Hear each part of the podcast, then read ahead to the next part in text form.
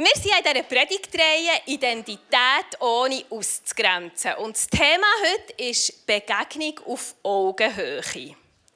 Begegnung auf Augenhöhe. Ein Titel, der eigentlich schon total zusammenfasst, um was es geht und wo man fast ein bisschen denken könnte, da braucht es jetzt nicht noch eine Predigt. Der Titel sagt ja schon alles. Jetzt ist es aber vielleicht gleich nicht ganz so einfach. Und wir holen dazu etwas auf die Bühne für das ein bisschen zu zeigen, wie das mit der Begegnung auf Augenhöhe eben nicht immer so einfach ist im Alltag. Weil da gibt es manchmal in Situationen, im Umgang mit Menschen, so eine, es sollte nicht ein Podest sein, es sollte ein Sockel sein, aber wir haben keinen. Es ist jetzt ein Sockel. Und da gibt es manchmal Situationen, wo wir Leute im Alltag auf einen Sockel stellen und irgendwie an die schauen oder wo wir selber auf einem Sockel stehen und auf andere herabschauen. So einfach mit dieser Begegnung auf Augenhöhe ist es eben doch nicht. Stuffi, ich bin gespannt auf deine Predigt. Ja, ich bin, ich bin auch gespannt.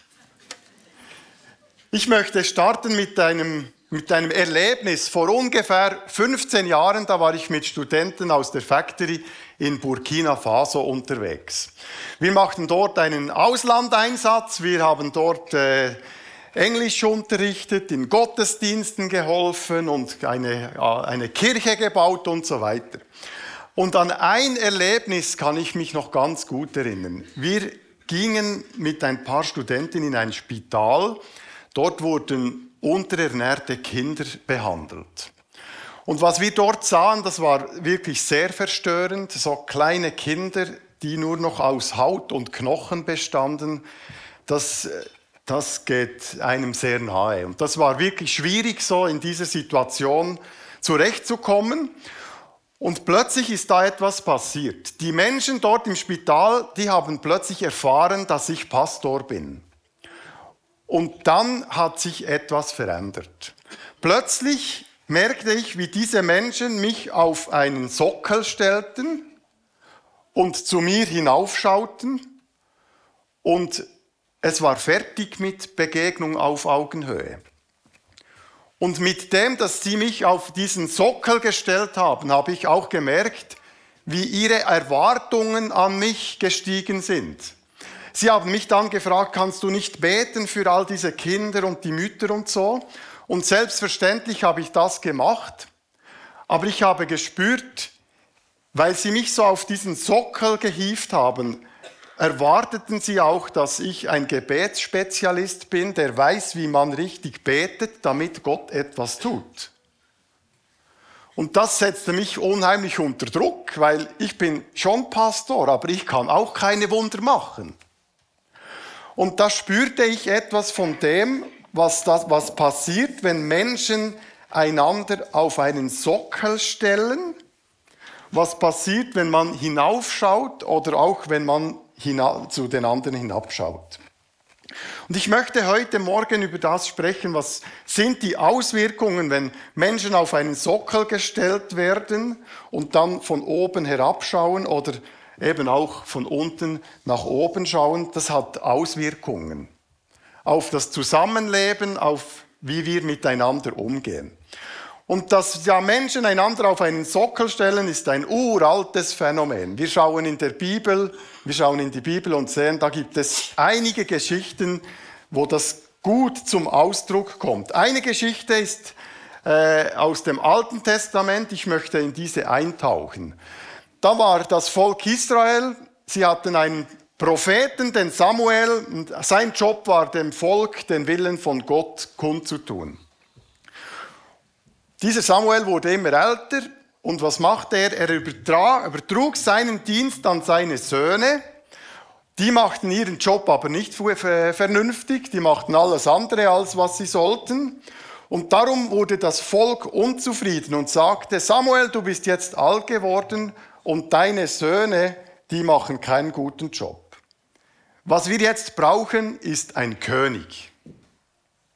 Gib uns einen König. Samuel fand das keine gute Idee. Und er wusste nicht, was sagen, also ging er zu Gott und fragte ihn, Gott, was soll ich diesem Volk sagen? Die wollen einen König. Und Gott sagte dann, erfüll nur ihren Wunsch. Nicht dich lehnen sie ab, sondern mich. Ich soll nicht länger ihr König sein.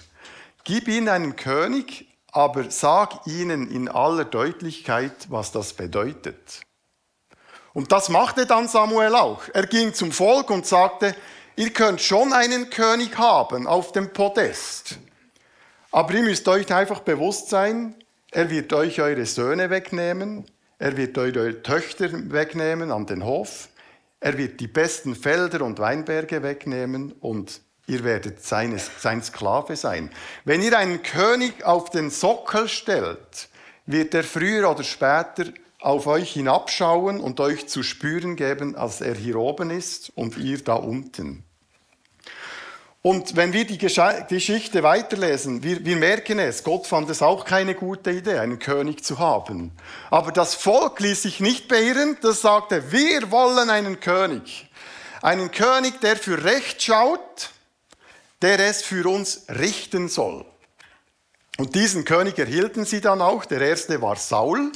Mit ihm ging es gut am Anfang, aber es ging nicht lange, dann merkte man, der kann nicht richtig damit umgehen, dass er da oben steht und er missbrauchte seine Macht und sein Königreich oder seine Herrschaft endete im Desaster.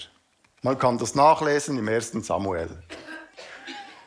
Und wenn wir diese Geschichte lesen, dann merken wir, wie schnell das, das Bedürfnis unter uns ist, dass wir so Menschen auf einen Sockel stellen, einen König haben möchten, der es für uns richtet und wie schnell das schiefgehen kann.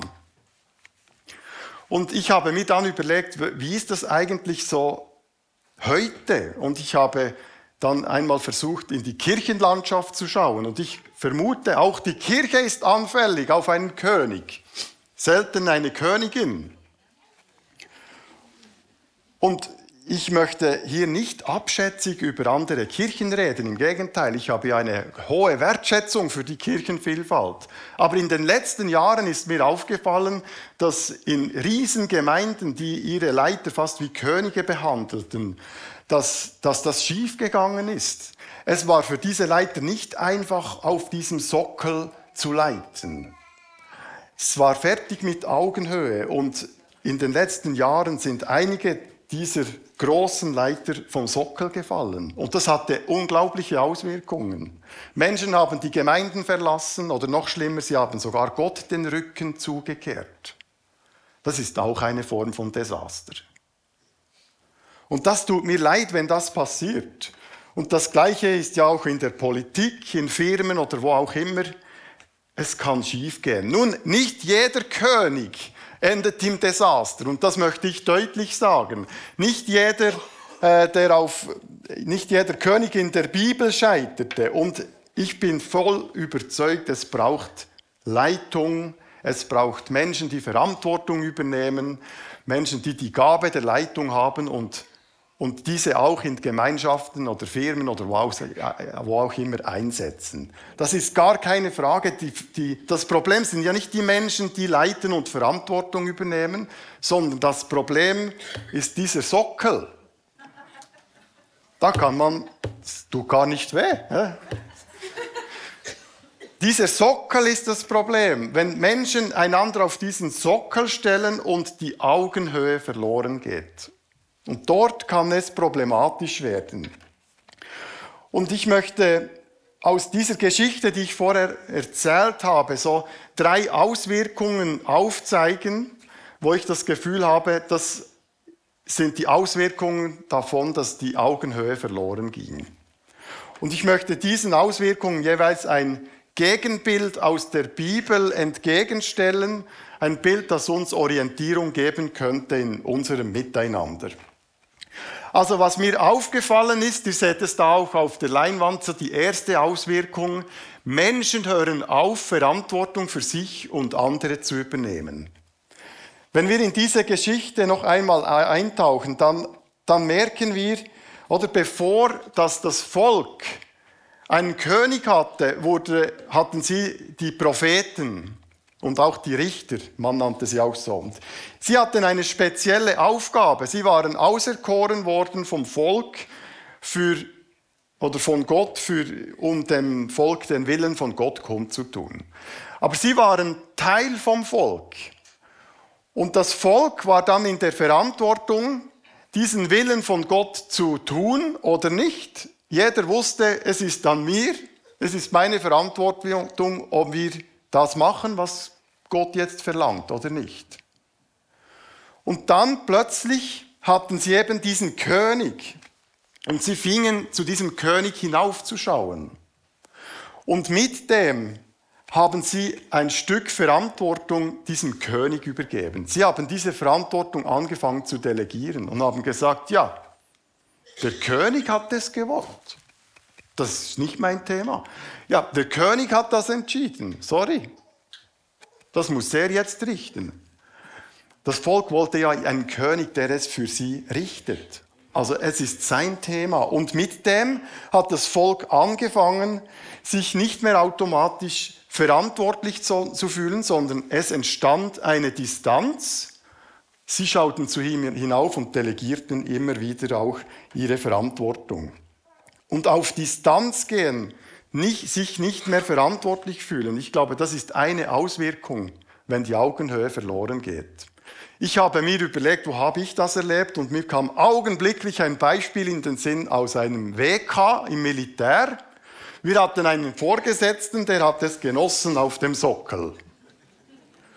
Und man hat das auch gemerkt, weil er hat seine Mütze, den Mutz, ihr kennt den, so über die Nase gezogen. Und wenn du mit ihm gesprochen hast, dann hat er immer so unter seinem Käppi hat er die Antwort gegeben. Und da wusstest du, er ist auf dem Sockel und ich bin da unten. Und der hat das allen zu spüren gegeben. Und was ist passiert? Wir Soldaten haben natürlich gemacht, was er verlangt hat, das musst du ja. Aber niemandem von uns wäre es in den Sinn gekommen, mehr zu machen oder irgendwie sonst noch Verantwortung zu übernehmen. Wir waren einfach froh, wenn die drei Wochen vorbei waren. Und dann habe ich gemerkt, oder wir gehen auf Distanz, weil der ist da oben, wir da unten, da ist ein Gefälle da. Und genau das ist passiert beim, beim Volk. Sie gingen auf Distanz zum König und es gab ein Gefälle. Und das ist keine gute Voraussetzung, für, um dass wir alle miteinander Verantwortung füreinander übernehmen oder für sich selber. Und im Neuen Testament finden wir ein Gegenbild, das uns helfen könnte, dass wir bewahrt werden von, dieser, von diesem Gefälle. Paulus spricht darüber und du kannst es einblenden. Im Galater sagt er, ihr alle seid jetzt mündige Söhne und Töchter Gottes. Es hat darum auch nichts mehr zu sagen, ob ein Mensch Jude ist oder nicht Jude, ob im Sklavenstand oder frei, ob Mann oder Frau. Durch eure Verbindung mit Jesus Christus seid ihr alle zu einem Menschen geworden. Und in, diesem Bild kommt gut zum Ausdruck. Wir sind mündige Söhne und Tochter. Und wenn man mündig ist, dann kann man Verantwortung übernehmen. Für sich selber oder für andere. Und dann malt uns Paulus dieses Bild vor Augen, dass wir alle gleichwertig sind, dass uns nichts mehr trennt, weder unsere Herkunft noch unser Geschlecht noch irgendetwas. Und er malt es dann so, dass er sagt, ja, die Juden, die begegnen den Griechen und da könnte man jetzt eine eigene Predigt machen. Das war Sprengstoff. Die reinen, religiös reinen Juden, die immer so auf die unreinen Griechen schauten, begegnen plötzlich einander auf Augenhöhe. Das, das war Sprengstoff. Das war gar nicht vorgesehen in dieser Gesellschaft. Das gleiche mit den freien Menschen und den Sklaven, oder? Da war ein Riesengefälle. Und plötzlich durch die, die Gemeinde, die mündige Söhne und Töchter waren, fingen die an, einander auf Augenhöhe zu begegnen. Es hat Geschichten gegeben, da hat der Sklave plötzlich den Gottesdienst geleitet und sein Besitzer war Teil der Gemeinde. Das kannst du fast nicht überlegen, was da passiert ist. Männer begegnen Frauen auf Augenhöhe. Das war überhaupt keine Selbstverständlichkeit. Die erste Gemeinde hat durch die Kraft des Heiligen Geistes dieses, diese Augenhöhe bewahrt. Das Bild fasziniert mich. Es ist ein starkes Gegenbild, wo keine Sockel notwendig sind, wo wir einander auf Augenhöhe begegnen können. Mir hilft das als Orientierung. Eine zweite Auswirkung ist mir aufgefallen. Und zwar, ihr könnt es da auch sehen, es fördert die, das Konkurrenzdenken und die Frontenbildung. Auch das wird gut sichtbar in der Geschichte vom Volk Israel. Sie stellten den König auf den Sockel und irgendeinmal merken sie, der schaut auch auf uns herunter. Und das passte nicht allen.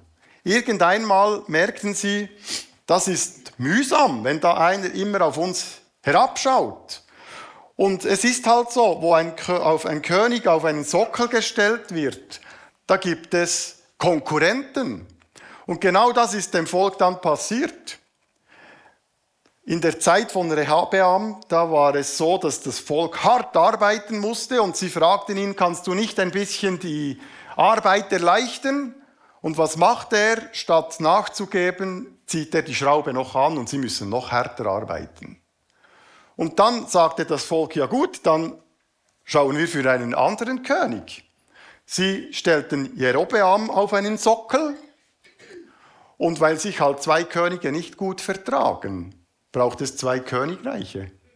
Und genau das ist passiert. Das Volk spaltet sich in ein Nordreich und ein Südreich. Und das passiert heute genau gleich. Ich denke, wir alle kennen Geschichten, wo Gruppen, wo Teams oder wo Gemeinden gespalten wurden, weil es nicht zwei Könige verträgt. Und auch hier finden wir ein Bild, das uns vor dem bewahren könnte. Es ist ein ganz berühmtes Bild. Das Bild vom Körper, wir haben es schon manchmal gelesen. Und vielleicht denkst du jetzt, ah, dieses Bild, das habe ich schon tausendmal gehört und ich glaube, es ist auch gut so, weil es bewahrt uns vor diesem Gefälle. Das kann man nicht genug betonen. Da heißt es, der Körper des Menschen ist einer und besteht aus vielen Teilen. Aber all die vielen Teile gehören zusammen und bilden einen unteilbaren Organismus. Denn wir alle, Juden und Griechen, Menschen im Sklavenstand und Freie sind in der Taufe durch denselben Geist in den einen Leib in Christus eingegliedert und auch alle mit demselben Geist erfüllt worden. Denn er wollte, dass es keine Uneinigkeit im Körper gibt, sondern jeder Teil sich um den anderen kümmert. Das ist wahrscheinlich das stärkste Bild, das uns bewahrt, Menschen auf einen Sockel zu stellen und die Augenhöhe zu verlieren. Wir alle sind gleich, heißt es da. Wir, wir sind gleichwertig. Wir sind schon unterschiedlich. Wir haben ja alle am Körper unterschiedliche Glieder. Aber all die Glieder sind in sich nicht fertig. Die sind eine Ergänzung und nicht eine Konkurrenz.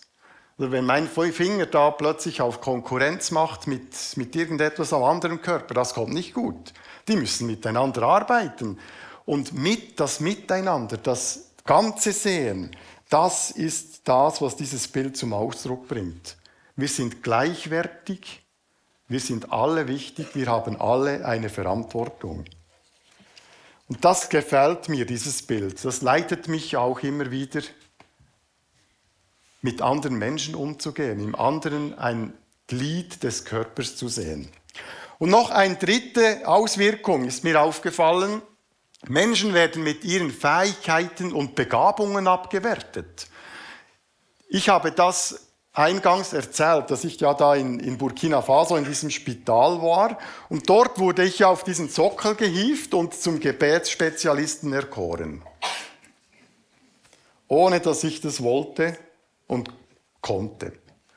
Und mit dem, dass ich da auf diesen Sockel gehievt wurde, wurden andere ausgegrenzt. Nämlich all die Studenten, die mitgekommen sind, die waren plötzlich nicht mehr interessant. Aber ich bin sicher, die können mindestens so gut beten wie ich. Aber die, hatten, die spielten keine Rolle mehr. Plötzlich war einfach der Stufi, der Pastor, das Thema. Und alle anderen waren weg. Und das ist schade, weil diese Studenten und Studentinnen, die konnten ihre Begabung, ihre Fähigkeiten gar nicht mehr zum Ausdruck bringen. Weil es war ja klar, wer der Spezialist ist. Und somit wurden diese abgewertet oder, oder ausgegrenzt. Und da spüren wir den Zusammenhang zur Predigserie. Es ist eine Form von Ausgrenzung, wenn wir nicht mehr auf Augenhöhe einander begegnen. Und das ist jammerschade. Und ich habe mir überlegt, ja, was mache ich das nächste Mal, wenn ich wieder so auf einen Sockel gehievt werde, ohne dass ich das will. Und ich habe mir überlegt, das nächste Mal, ich würde immer noch beten, aber nicht mehr alleine. Und ich würde einen Satz zitieren. Einen ganz kurzen Satz aus dem, Jakobus, äh, aus dem Jakobusbrief. Jakobus macht Werbung, damit die Christen füreinander beten. Und wie er irgendwie erahnen äh, würde, dass die Menschen dann sagen, ja, aber es gibt doch diese Spezialisten auf den Sockel, die sind super im Beten, sagt er einen, diesen kurzen Satz, Elia war auch nur ein Mensch wie wir. Und er nimmt da Bezug auf Elia, den Propheten aus dem Alten Testament. Der konnte beten, Herr, lass es regnen, und es fing an zu regnen. Und der Jakobus sagt, der war einfach ein Mensch wie wir. Der stellte sich Gott zur Verfügung, er betete und Gott brauchte ihn. Und das ist auch ein schönes Bild, oder? Wir sind einfach alle Menschen. Und Gott braucht jeden einzelnen von uns. Und das reicht.